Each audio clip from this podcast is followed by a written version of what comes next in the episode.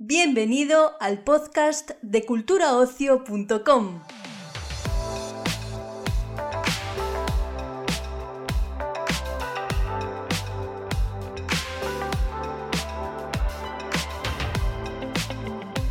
El episodio de Cultura Ocio que te presentamos hoy tiene como protagonista al reparto principal de Alba, la serie inspirada en la telenovela turca Fatmagul que llega a A3 Player Premium este domingo 28 de marzo. En esta entrevista dividida en dos partes contaremos con Elena Rivera y Eric Masick en primer lugar para dar paso al trío compuesto por Álvaro Rico, Paul Hermoso y Jason Fernández en la recta final del episodio.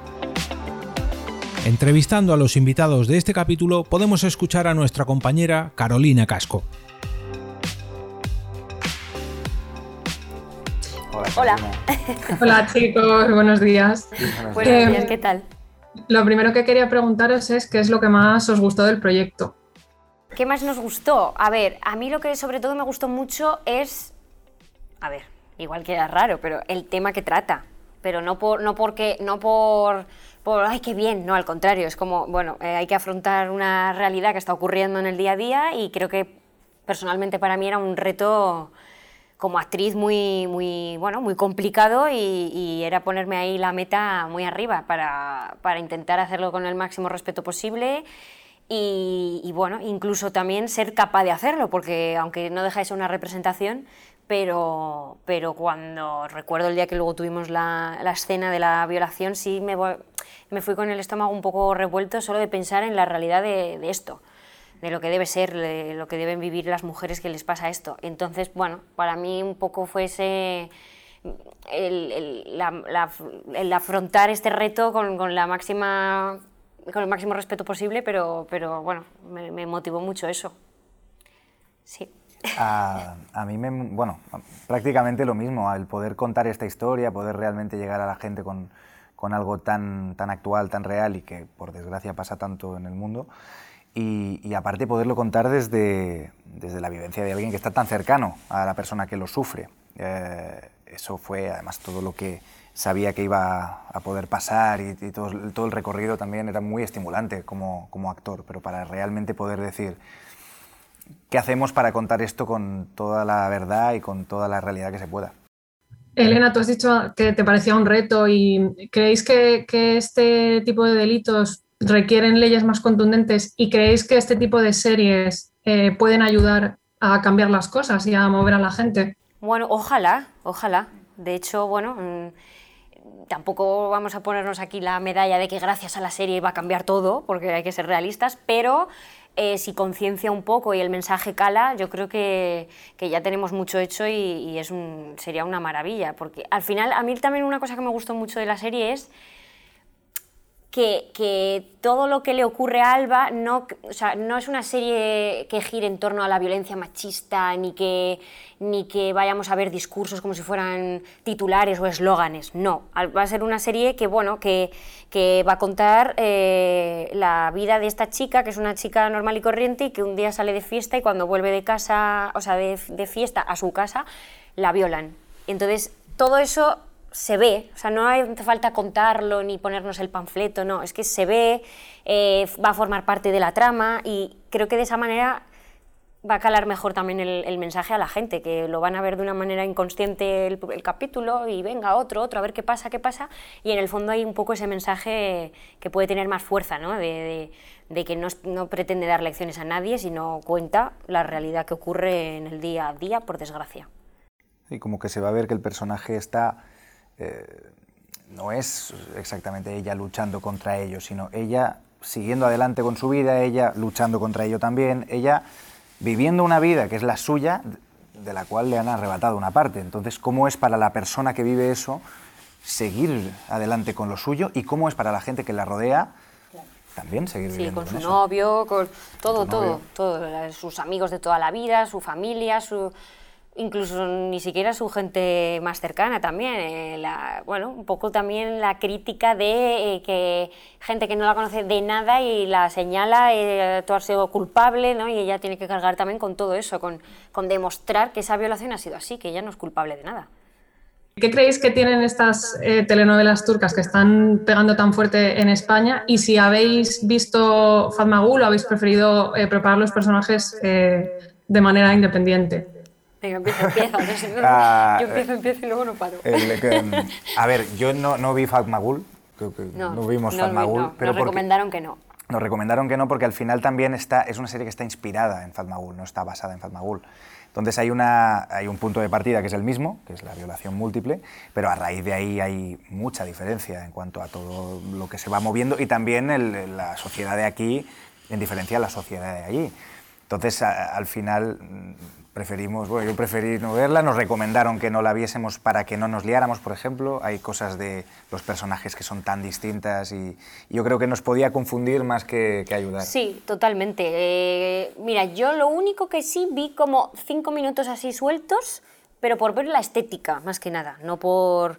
Luego no me metí en materia de nada de trama, pero por eso, porque al final, pues sí, como ha dicho Eric y como nos dijeron antes de empezar, no dejaba de ser eh, una cultura en, que no tiene nada que ver con la española y ya no por diferencia de país, de, sino por, por también épocas. O Magul además se grabó hace 10, 12 años, entonces, bueno, pues al final eh, esta serie tenía que seguir su propio camino y, y las circunstancias de las, de las mm, protagonistas son diferentes también, o sea que no, la verdad que no, no hemos visto, no hemos visto. Pero bueno, algo tendrán cuando tiene como dos millones y pico de, de, espectadores, ¿no? Todos los capítulos, o sea, no sé, algo tienen que tener, la verdad que sí. Así que bueno, mira, si nosotros también de ahí rascamos, maravilloso.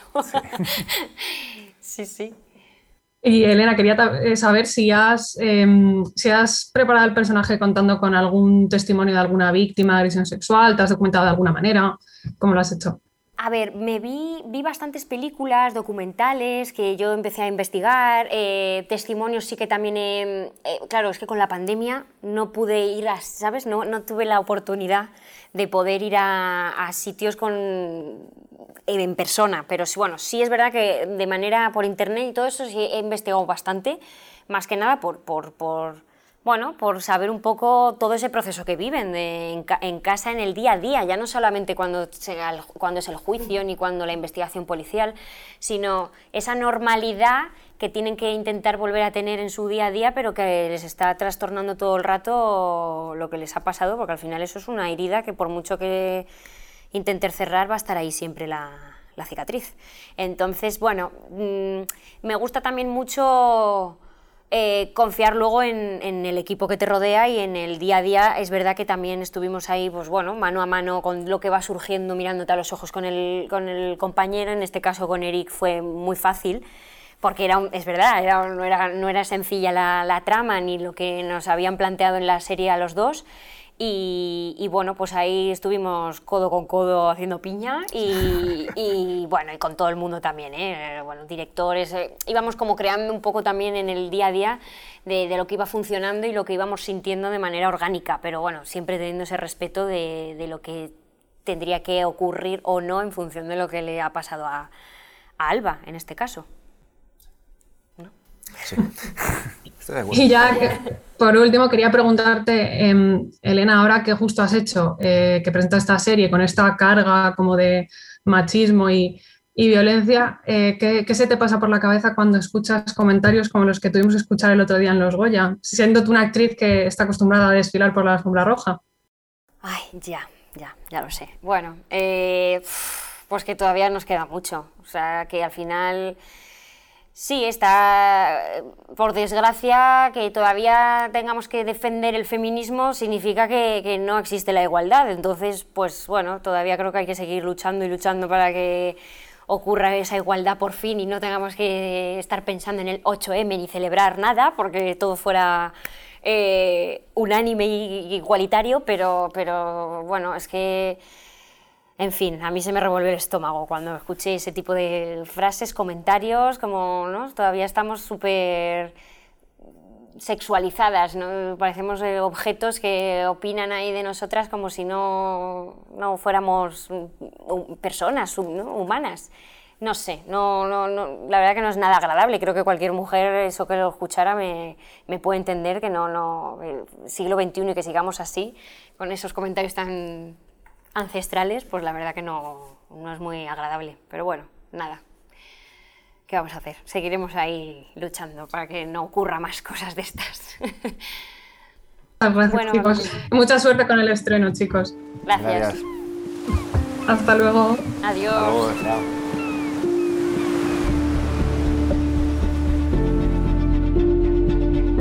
Bruno, Bruno, ¿dónde estás? Estoy en el hospital. Ven, por favor.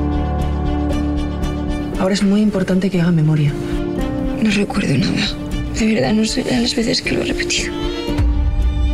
¿Recuerda haberse encontrado con alguien cuando salió del pub? Esta noche es noche de chicos. La boquita. Venga. El forense ha encontrado un alto índice de droga en su sangre. No lo entiendo. Alba, en algún momento perdió de vista su consumición, su copa. Podréis empezar a construir el complejo en la fecha prevista. ¿Por nuestros hijos? Sois los herederos de la empresa. Deberíais empezar a comportaros como tales. De tu hijo Rubén. Nadie, absolutamente nadie va a saber lo que pasó. Encárgate.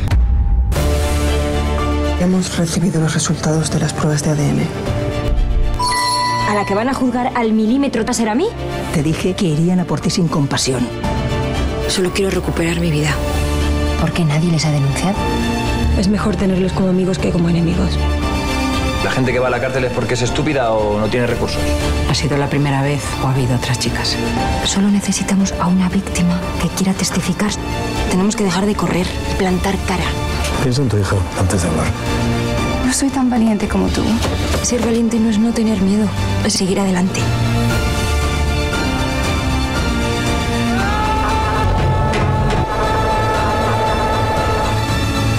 En pocos días voy a tener que cerrar el caso. No. Mantente firme. Déjales claro quién eres. Y lo que te hicieron. Hola, chicos. Bueno- Bueno, lo primero que quería preguntaros es qué es lo que más os gustó de, de la serie cuando leísteis el guion. Lo que más nos gustó, bueno, eh, yo creo que, bueno, no, no sé, no sé si llamar lo que más me gustó, lo que, o sea, lo que más me interesó es contar un- una, una historia así. Creo que era, un- que era, bueno, que te da respetillo, ¿no? Es, es un tema delicado, que, que quieres tratar con la mayor sensibilidad que merece, pero, pero, pero al mismo tiempo sin ningún temor, como he dicho antes, y- y- y- y con todo el peso que tiene, que tiene hacer algo así. Me gusta contar historias que, que me conmuevan, que, que- que trasciendan, historias necesarias. Al final es- eso es- ese es el curro más bonito que puedes hacer. Una de las cosas también que a mí me pareció bastante, interesa- eh, bastante interesante era eh, contar historias de personajes diferentes, de relaciones de personajes y, y cómo eh, las personas somos totalmente distintas, reaccionamos de forma distinta ante unas circunstancias. Entonces a mí me pareció las tramas de personaje tan- sí, sí, muy tan heavy. Sí, porque al final la serie trataba sobre la evolución de ciertos personajes ante un punto de partida súper concreto y, y se ve como los distintos caminos que toma cada uno y, y- y al final, y eso es- súper interesante de ver cómo cada persona con su background, con sus cosas, cómo uno puede llegar a hacer un acto y otro pues está en el, la- en el lado opuesto totalmente. ¿no? Y, y entonces al final la serie cuenta muchas cosas, no solo cuenta el porqué de que por qué pasan estas cosas, sino todas las consecuencias que conllevan y- y- y lo que se lleva cada uno a la cabeza.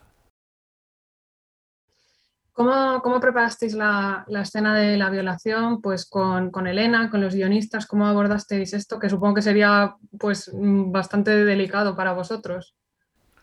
Sí, A mira, a ver, era delicado, pero al final también no había que juzgarla, yo creo, demasiado, porque al final ellos es una cosa más que hacen en en su vida cotidiana. ¿no? hombre, a ver, es un mal trago.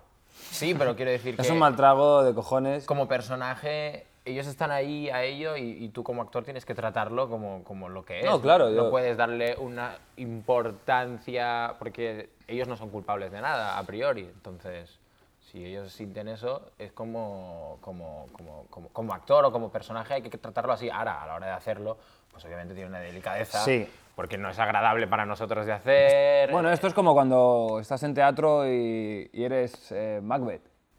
Pues, eh, pues esto, esto es igual, ¿no? Es como...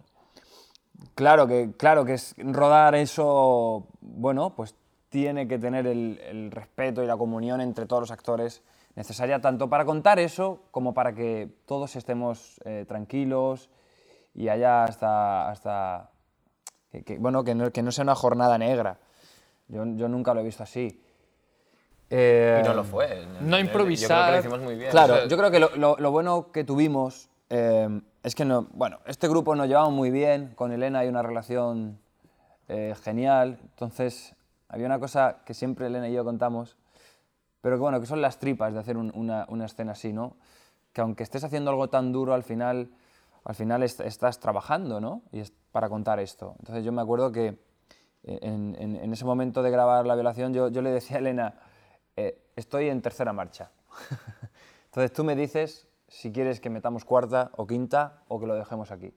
¿Sabes? Es como hacerle que a tu compañera esté a gusto haciendo la- esa grabación y, y luego al final es, es ir con, con todo para contar esta historia.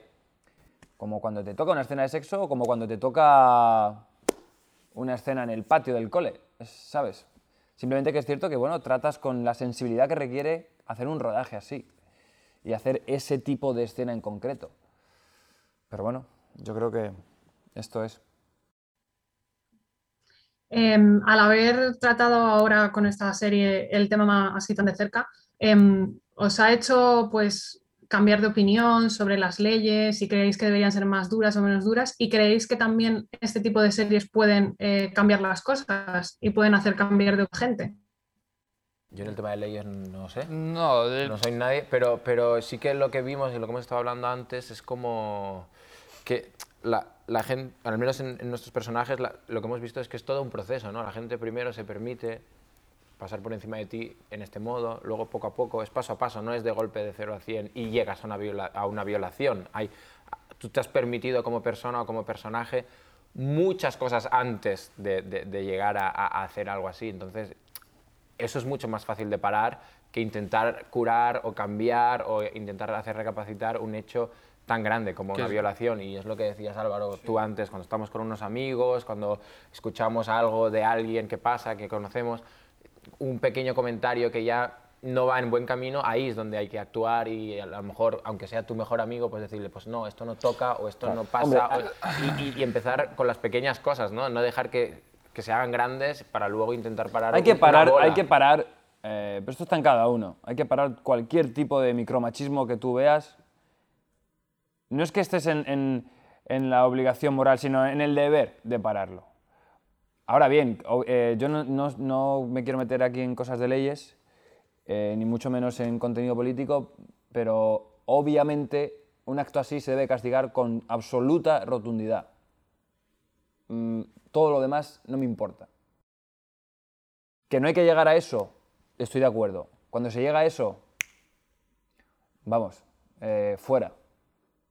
Am, Claro, pero para llegar, o sea, eso es lo que dice Paul, es el colmo. Nosotros tenemos que cortarlo de mucho antes. Entonces, el- las series, el cine, el audiovisual es una vía eh, para llegar al público, llegar a, a la sociedad de una forma de, de concienciar y decir, eh, tenemos que empezar de cero. Tenemos que eh, empezar con la igualdad, tenemos que... eh, somos al final todos personas y, y tanto en la calle, tanto con la- una simple mirada, ya es discriminatoria y tenemos que entender eso para, para no llegar a, a cosas mucho menores que, que una violación, pero que son machismo. Entonces yo creo que es una vía de, de concienciación y de, de llegar a la- al público más joven eh, de una forma más didáctida, eh, eh, ¿cómo se dice? Didáctica. Eh, no sé decirla, lo siento, pero me, me ha entendido. No, y que, y que al final nosotros lo veré, lo- lo- todo el mundo lo va a ver, nosotros lo veíamos ya cuando leíamos los guiones, ciertas conversaciones que se tienen los personajes, que, que no están alejadas, que no estamos haciendo una cosa que es fantasía, que, que, pues están tomando una Coca-Cola y de golpe uno de los dos o él o- suelta un cierto comentario que dices, hostia, pues exactamente así, pero yo lo he vivido esto y yo me sé de uno que sería el primero en soltarlo y lo haría de jajas, de tal, no pasa nada. No pasa nada, pero sí que pasa. No pasa nada, sí que pasa porque poco a poco te lo vas creyendo, te permites ciertas cosas que no deberían y bueno, supongo que en ciertos casos pues pasan cosas que, que- que ya sobrepasan to- todos los límites. Yo creo que Alba, Pero es eso. Alba muestra una realidad que lo que nosotros tenemos que hacer es ser absolutamente tajante con ella. Punto. También quería preguntaros, como la serie está inspirada en una telenovela turca, quería saber si, la habéis visto, si habéis preferido hacer los personajes por vuestra cuenta y por qué creéis que están pegando tan fuerte estas series turcas en España. ¿Qué, Yo también me lo pregunto, ¿eh? ¿eh? En cuanto a lo de si hemos visto la serie, no la hemos visto. Le decíamos antes a una compañera, a una compañera tuya que, que, bueno, preferíamos de alguna manera llegar vírgenes, ¿no? No queríamos hacer ninguna copia de. No, no es la pretensión que tiene Alba eh, y, creo que no era la pretensión que nosotros queríamos como actores. No, no, era, era ensuciarnos el imaginario y no empezar de cero. Y en cuanto a las series, eh, pues no sé, bueno, es una buena pregunta para Tres Media, que apuesta mucho por, por las series turcas, ¿no? Bueno, en, en, muchas cadenas estoy viendo que, que apuestan por las series turcas las series internacionales están muy bien y, poco a poco, o sea, siempre se han visto las cosas, el cine o el audiovisual internacional, al igual que el español, poco a poco va creciendo y, bueno, es un cine y un audiovisual súper poderoso que va cogiendo fuerza. Entonces está muy bien pues, poder verlo todo y, ver diferentes culturas o diferentes aspectos. Permíteme que yo siempre apueste por nuestro contenido nacional. por supuesto. No, y que, y que va a ser bonito de ver que, que, la misma serie contada en, sitios distintos, o sea, la misma serie en el sentido, la, la yo, misma idea. Yo no he visto Fanmagul. Yo no he visto Fanmagul. Es una cosa totalmente distinta y que, bueno, y que, cada. No la he visto no por nada, ¿eh? ¿eh? no la he visto por, por, porque cuando llega el proyecto, que sabemos que viene de, de la idea de Fatmagul y que viene por, por el éxito que ha tenido Fatmagul en, en Nova, creo que se emitió.